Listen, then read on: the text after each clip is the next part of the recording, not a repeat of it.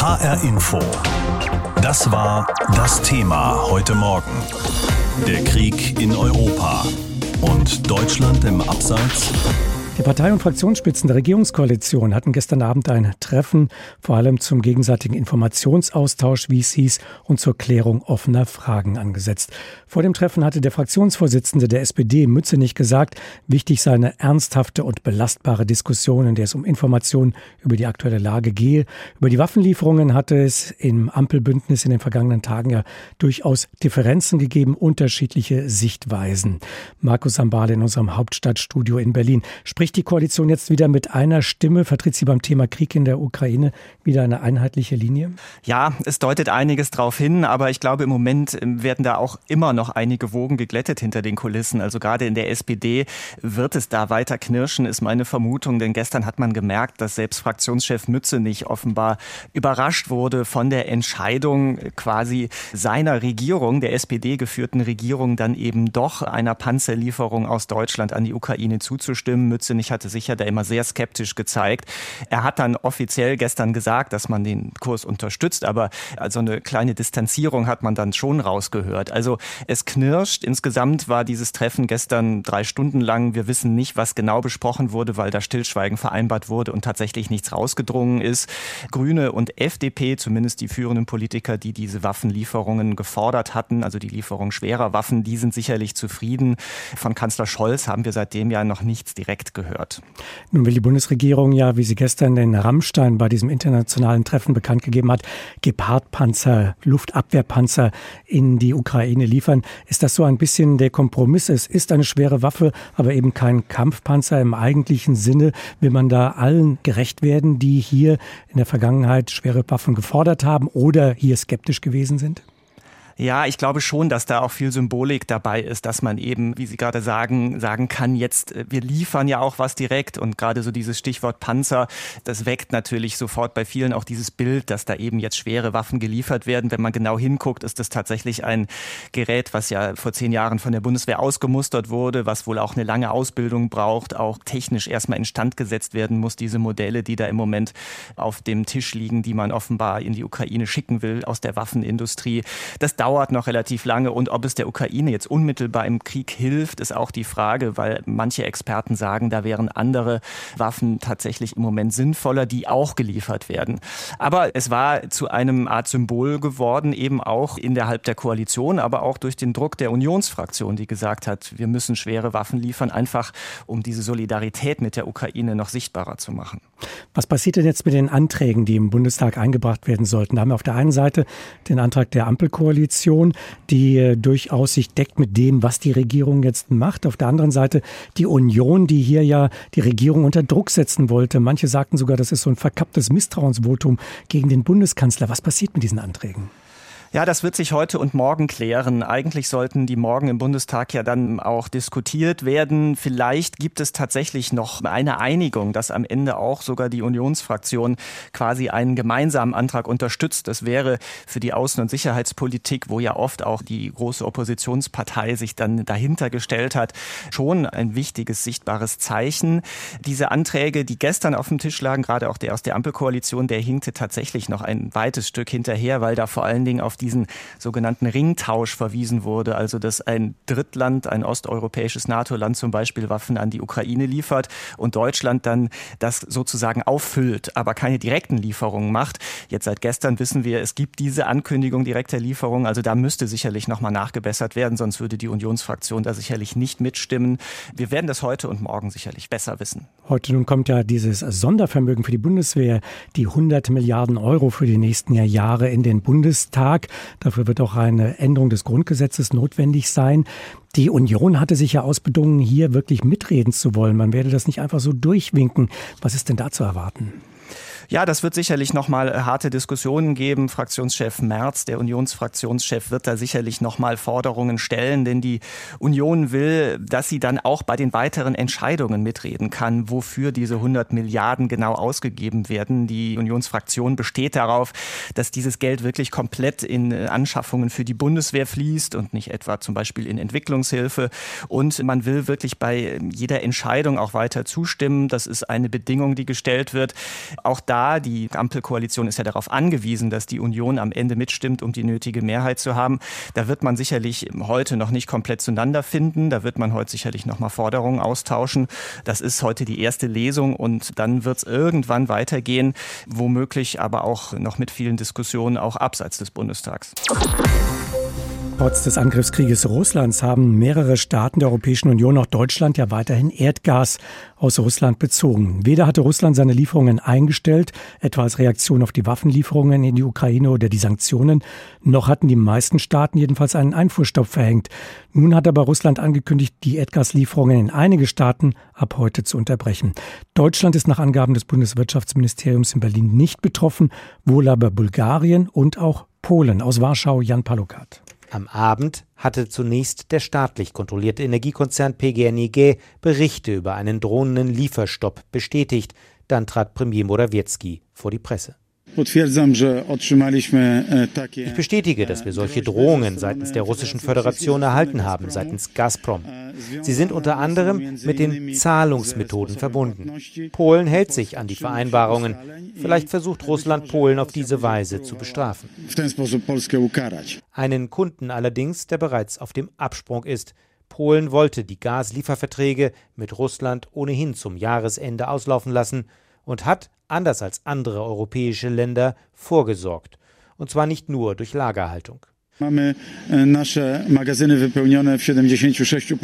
Unsere Gaslager sind zu 76 Prozent gefüllt. Das ist ein hohes Niveau.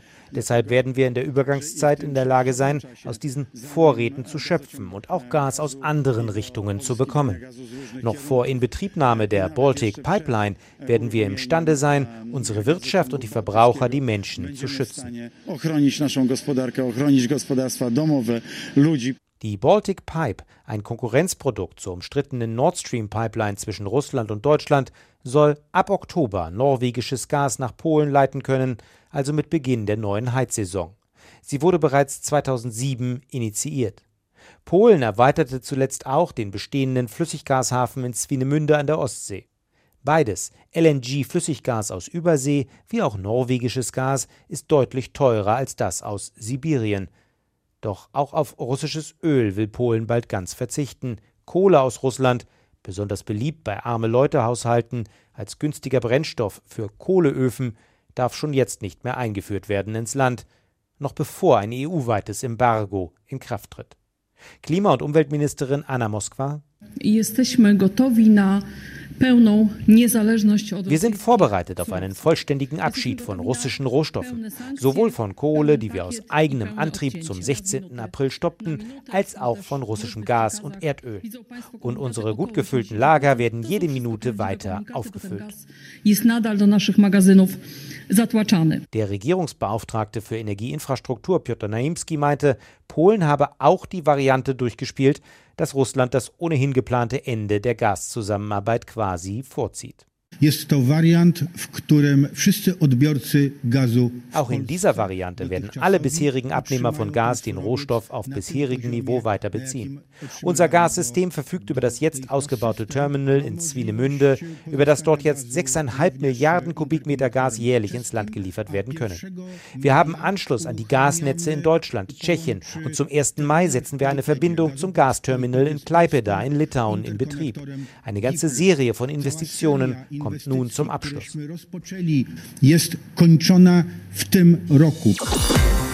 Nach der Zeitenwende-Rede im Deutschen Bundestag am 27. Februar hatte Scholz auch international viel Lob bekommen.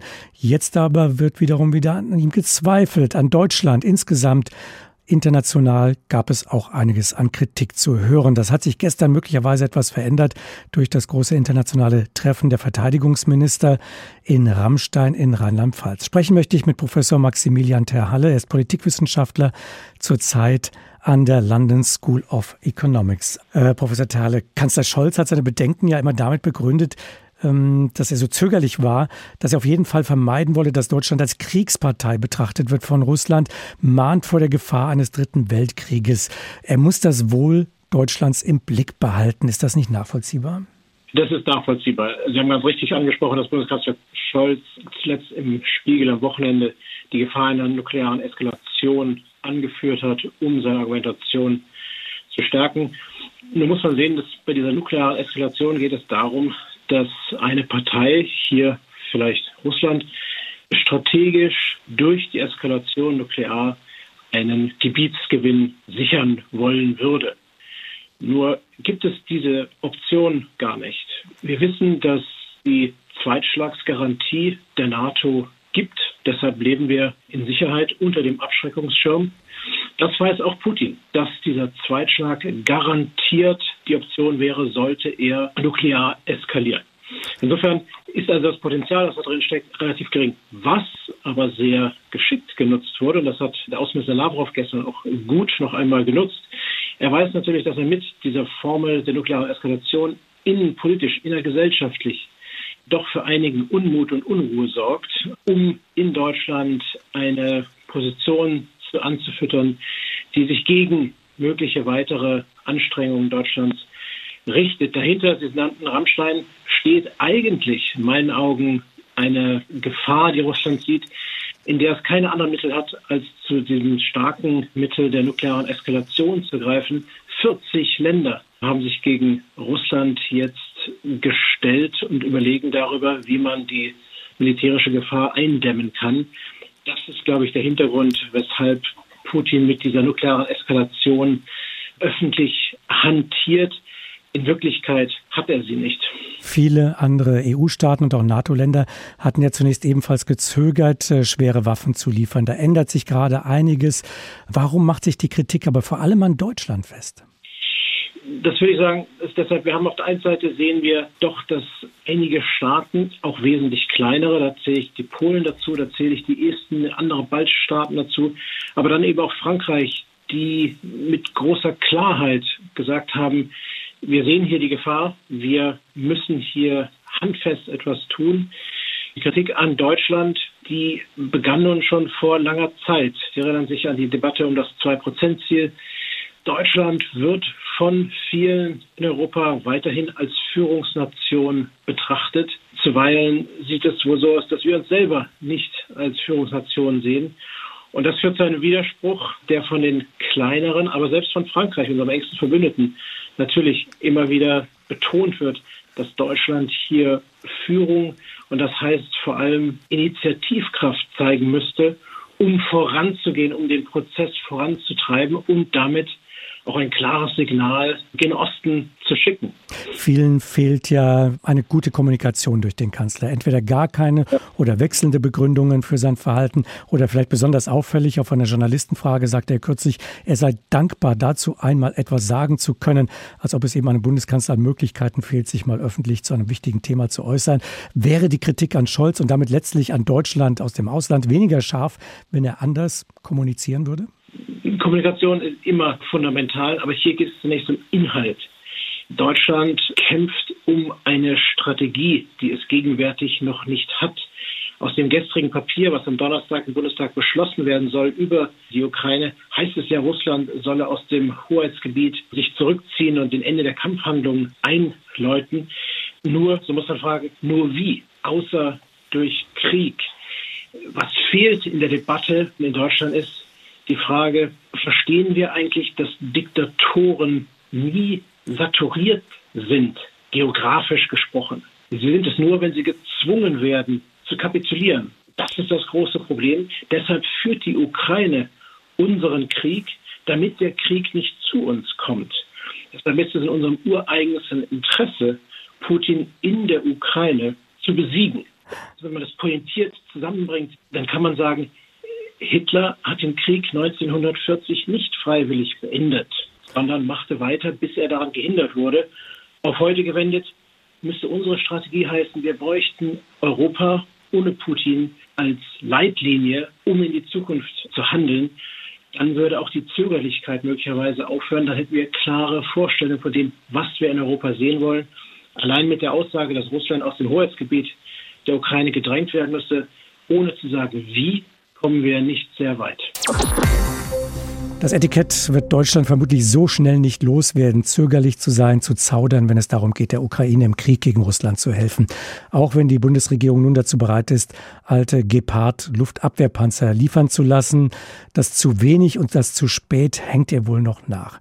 Stefan Büchler über die Kritik an Deutschlands Haltung und darüber, ob die überhaupt berechtigt ist. Kritik an Deutschlands Haltung, scharf und emotional, kommt seit Wochen von ihm. Ich glaube, das ist äh, auch die verdammte Pflicht, auch der deutschen Freunde hier endlich was zu tun und nicht nur zu reden. Andrei Melnik, ukrainischer Botschafter in Berlin. Unterstützung für seine Position bekommt er immer wieder aus dem Osten Europas, zum Beispiel von Polens Vizeaußenminister Szymon Schinkowski-Welsank. Deutsche Regierung zögert, deutsche Regierung hat Angst, ist passiv, möchte nicht weitergehen. Auch in Großbritannien wird die bislang zögerliche Haltung Deutschlands kritisch gesehen, sowohl was die Gas- und Ölimporte aus Russland angeht, als auch die Unterstützung der Ukraine mit Waffen. Frankreichs Präsident Emmanuel Macron dagegen spricht davon, dass er und Bundeskanzler Scholz die gleiche Strategie hätten. Auch in Österreich gibt es Verständnis für das Zögern des deutschen Kanzlers. Viel weniger Verständnis dagegen bei den eigenen Koalitionspartnern in Berlin. Da sagte der stellvertretende FDP-Vorsitzende Wolfgang Kubicki zur Eröffnung des Bundesparteitags seiner Partei: Ich sage es sehr deutlich. Das Bild, das viele Vertreter der größten Regierungspartei gerade vor den Augen der Weltöffentlichkeit abgeben, ist keines, das uns als Koalitionspartner zufriedenstellen kann. Bei dem Grünen ist es Anton Hofreiter, der sich klar für mehr militärische Unterstützung für die Ukraine ausspricht. Das Zögern und Zaudern führe zu einem gigantischen Schaden für Deutschland. Dieser Schaden wird mit jedem Tag größer. Überall aus Europa erreichen mich Anrufe, erreichen mich Feststellungen, was macht ihr da in Deutschland? Äh, was können wir noch tun, um Deutschland davon zu überzeugen, endlich mehr zu tun? Seht ihr nicht, dass ihr euch am Ende da selber massiv schadet? Seht ihr nicht, wie sehr euer Image leidet und damit langfristig eure geopolitischen Möglichkeiten, euer Einfluss in Europa, in der Welt und langfristig damit sogar eure ökonomischen Chancen. Seit 63 Tagen ist schon Krieg und erst jetzt kommt schweres Gerät aus Deutschland in die Ukraine. Gestern kündigte Verteidigungsministerin Christine Lambrecht die Lieferung von Flugabwehrpanzern an. Panzer, die vor über zehn Jahren von der Bundeswehr ausgemustert wurden. Ob diese Lieferung jetzt Kritiker zum Schweigen bringen wird, ist fraglich, denn tatsächlich ist die Unterstützung aus Deutschland immer noch verhältnismäßig gering. Darauf weist auch Alexander Rodnjanski, der wirtschaftspolitische Berater der ukrainischen Regierung, immer wieder hin. Gemessen an dem Bruttoinlandsprodukt fragen wir uns, warum macht Estland mehrfach äh, zu viel wie Deutschland. Im Verhältnis zur eigenen Wirtschaftskraft rangiert Deutschland tatsächlich weit hinter Lettland, Polen oder Litauen, wenn es um die Ukraine-Hilfe geht. Das macht auch der Ukraine Support Tracker deutlich, eine Datenbank vom Institut für Weltwirtschaft in Kiel. Sie erfasst die Hilfen von 31 Ländern seit Beginn des Krieges. Immerhin, die nun angekündigten Panzerlieferungen aus Deutschland sind da noch nicht eingerechnet. Aber die Daten machen auch deutlich, die USA haben Europa bei der Unterstützung der Ukraine klar abgehängt. Aus Europa flossen bis letzte Woche 2,9 Milliarden Euro, aus den USA 7,6. Regelmäßig sprechen wir ja mit Menschen, die in der Ukraine leben. Und dazu gehört auch Alexander Postuschenko, eigentlich Verwalter eines landwirtschaftlichen Betriebs in der Nähe von Kherson. Die Region ist von russischen Truppen besetzt, zumindest in Teilen. Da gibt es ganz unterschiedliche Nachrichten im Augenblick.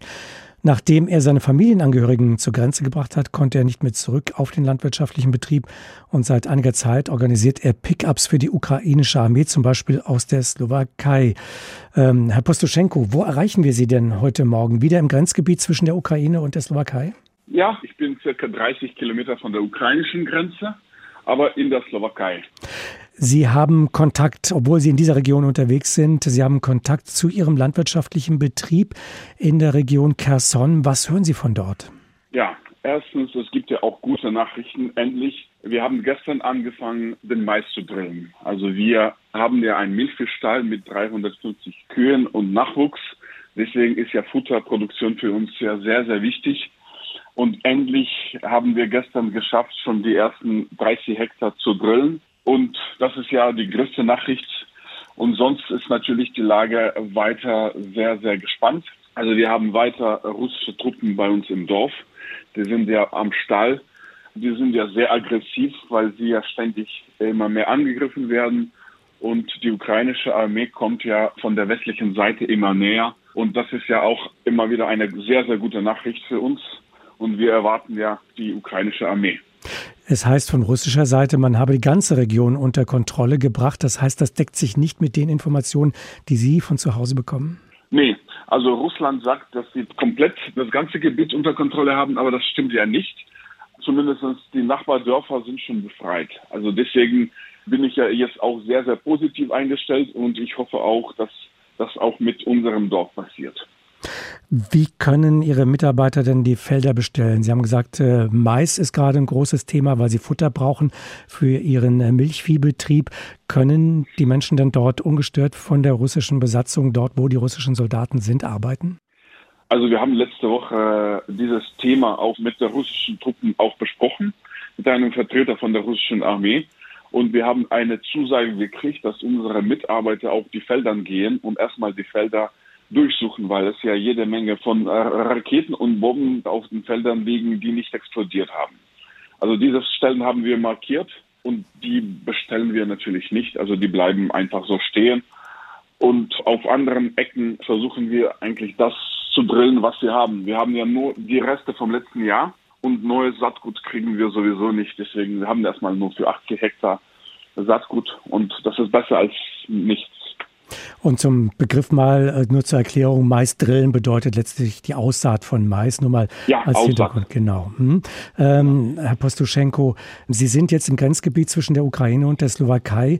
Was machen Sie dort gerade? In der vergangenen Woche war es so, dass wir von Ihnen gehört haben, Sie versuchen Pickups zu kaufen für die ukrainische Armee. Sind Sie weiter im Auftrag der ukrainischen Armee dort unterwegs? Ja, genau. Also ich kam heute um drei Uhr nachts wieder von der ukrainischen Seite. Wir haben gestern weitere vier Autos über die Grenze gebracht.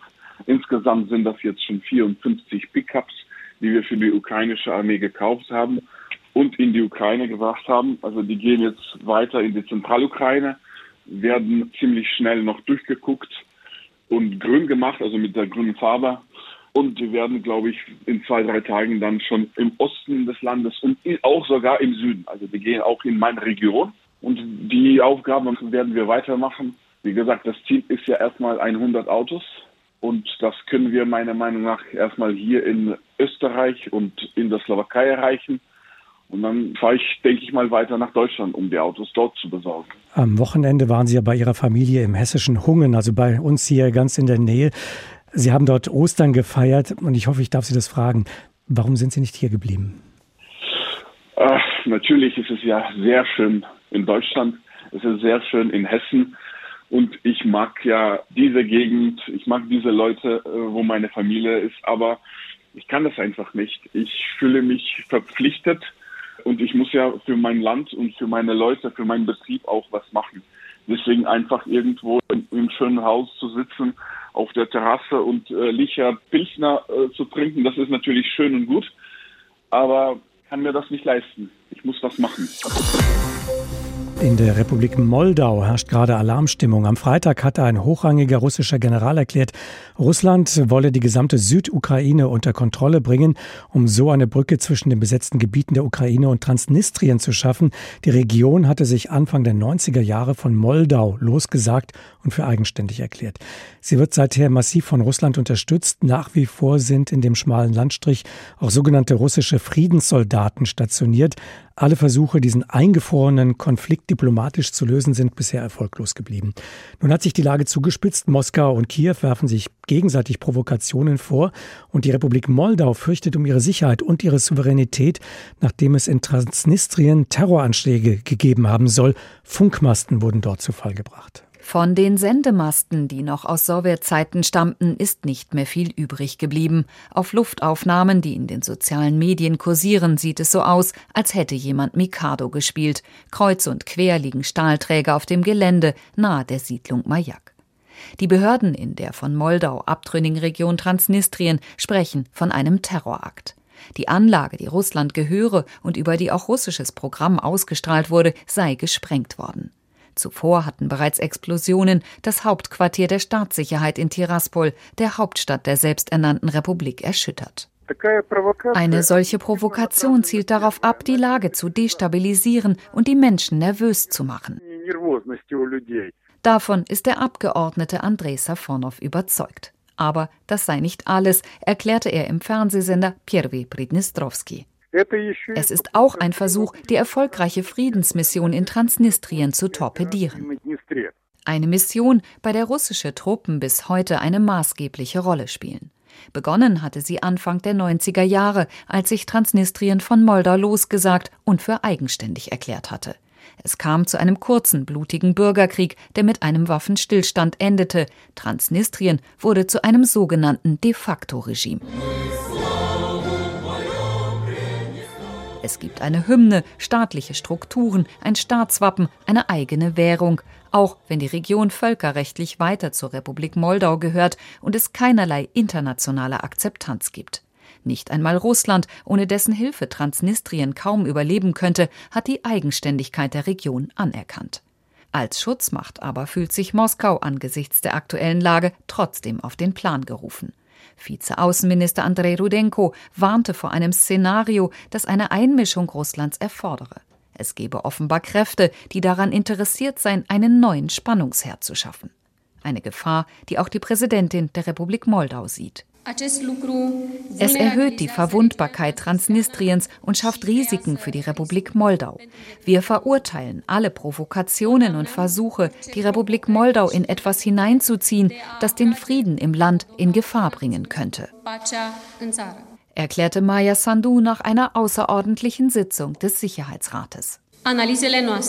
Unsere Analyse zeigt, dass es Spannungen zwischen unterschiedlichen Kräften innerhalb der Region gibt, die an einer Destabilisierung der Situation interessiert sind.